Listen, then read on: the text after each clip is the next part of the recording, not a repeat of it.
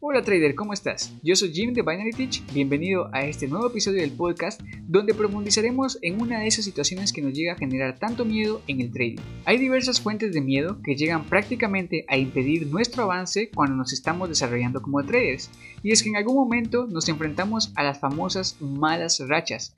Hoy estaremos hablando sobre cómo evitarlas y cómo salir de ellas. Quédate al final de este podcast porque la información no solamente es útil para el trader que experimenta malas rachas, sino que también es útil para el que se encuentra estancado o pasando por un mal momento y siente que ha olvidado todo.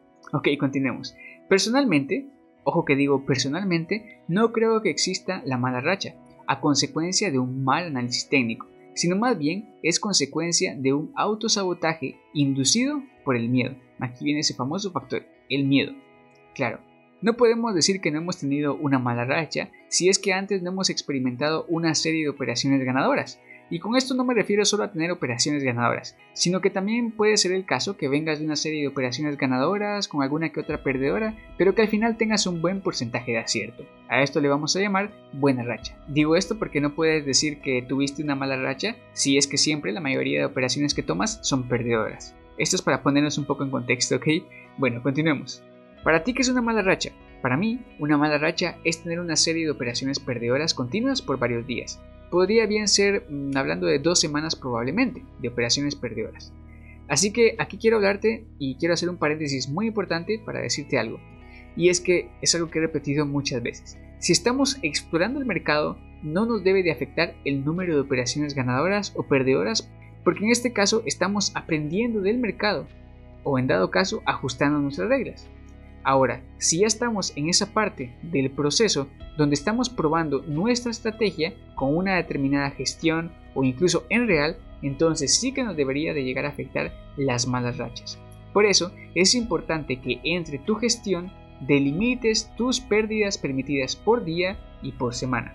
Por ejemplo, tres días de pérdidas seguidas y termina mi semana de trading. Dos semanas en pérdidas y ya hay que decir, momento bro, ¿qué está pasando aquí? Entonces ahora ya hemos establecido qué podríamos considerar como una mala racha y qué podríamos considerar como una buena racha. Ahora hagamos un pequeño ejercicio.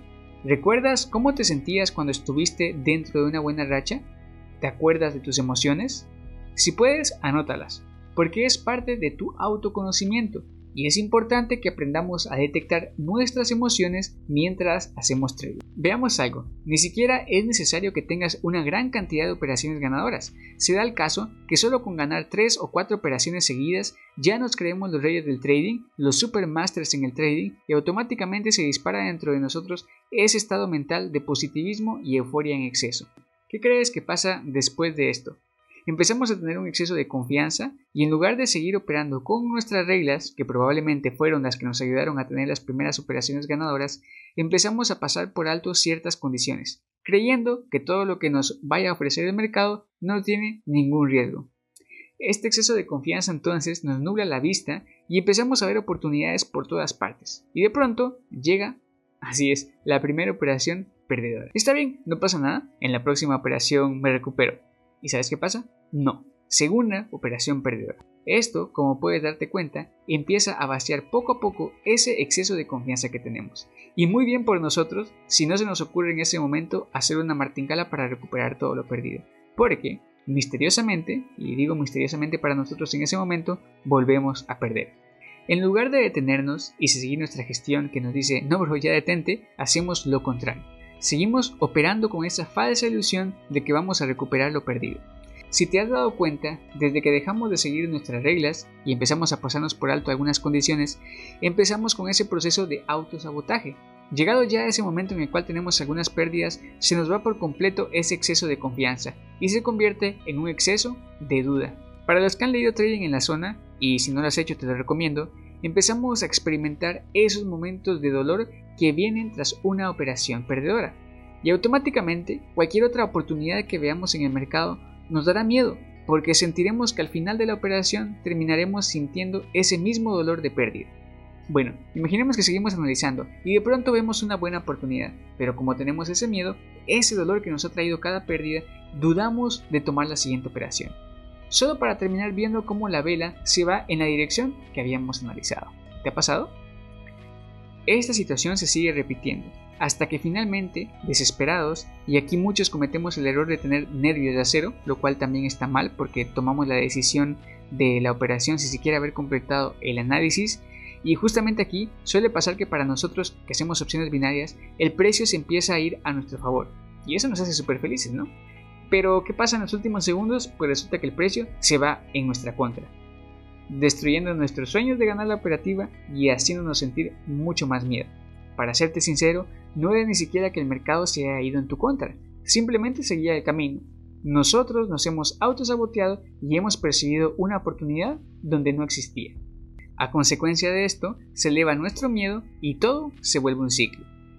En este ciclo, el miedo te hace dudar de las operaciones, entras en la peor situación y pierdes. Generas más miedo, dudas más de ti, vuelves a entrar en la peor situación y te entierras cada vez más y más. Suelo recibir muchos mensajes de traders que se encuentran en, esta situación. Yo también me encontré en esa situación. Así que ahorita te voy a pedir algo muy importante. Voy a pedir que abras tu mente, que intentes ver las cosas desde otra perspectiva, porque generalmente esos mensajes que recibo van cargados de ira, de desesperación, de tristeza y de mucho miedo.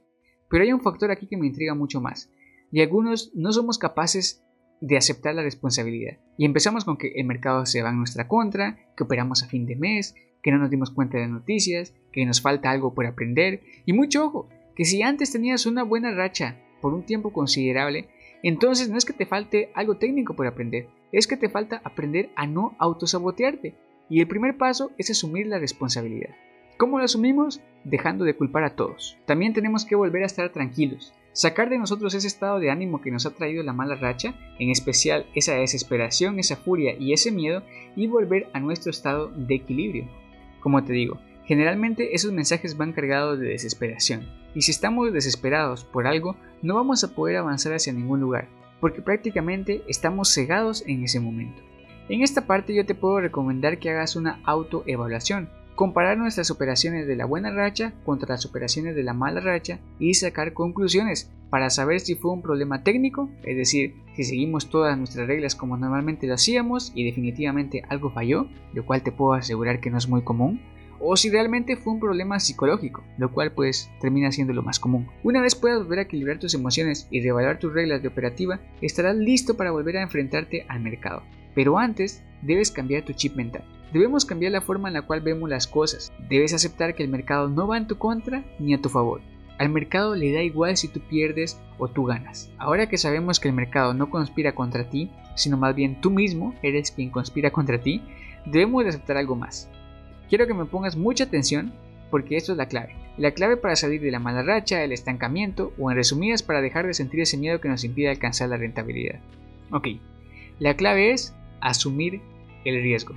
Con esto me refiero a estar conscientes que cada operación que abrimos, aunque sea el análisis más claro del mundo, puede llegar a perderse. Y es que nosotros pensamos que asumimos el riesgo, pero no es así.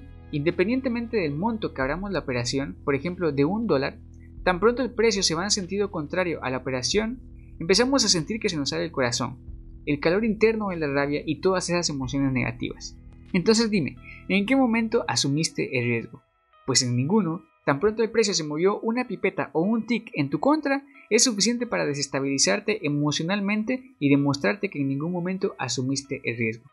Un ejemplo bastante común en el cual te darás cuenta que no has asumido el riesgo es cuando se dan las famosas operaciones cardíacas, esas en las cuales el precio oscila entre ITM, OTM, ITM, OTM, y en los últimos segundos intenta regresarse para hacer OTM, pero terminas ganando, y sientes ese alivio de uff, qué cardíaco. Dime entonces, ¿sentir ¿Eso de operación cardíaca es asumir el riesgo? No, claro que no. Y si pensaste que sí, entonces estás equivocado. Debemos de cambiar esa mentalidad. Si no asumes el riesgo, cada vez que estés a punto de tomar una operación, vas a sentir el miedo de que se repita la situación perdedora. Tus miedos van a actuar sobre la percepción de la información que tienes del mercado, haciendo que justamente entres en esa situación en la que más miedo tienes y que estás tratando de evitar. Asumir el riesgo, amigo y amiga trader, es aceptar que el mercado puede hacer lo que se le dé la gana.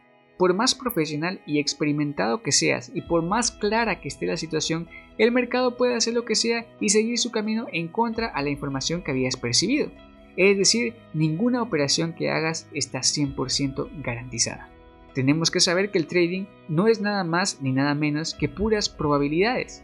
Nosotros buscamos situaciones en las cuales tengamos altas probabilidades de ganar.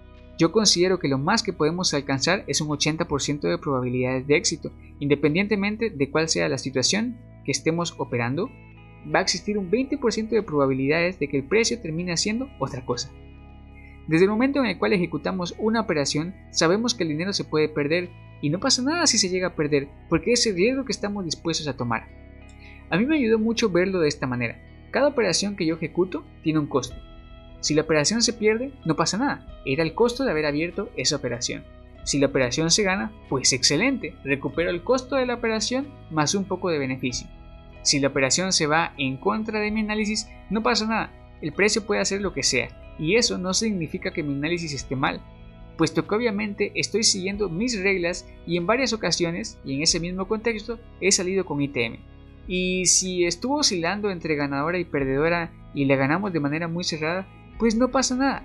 Si se pierde, está bien, asumo el riesgo. Si se gana, pues qué bien, pero tampoco pasa nada. No tengo por qué exaltarme, por qué sentirme súper feliz. No, recuerda que es muy importante mantener el equilibrio en nuestras emociones para no dejar que nos influya la confianza extrema o el miedo extremo.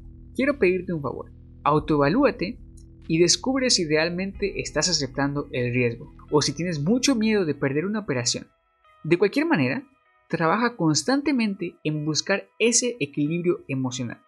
Bueno, trader, esta es nada más la primera parte de cómo podemos ir venciendo nuestros miedos. Ustedes saben que esta primera temporada de podcast está dedicada para que vayamos encontrando la forma en la cual podemos ir luchando contra esos demonios que nos impiden avanzar.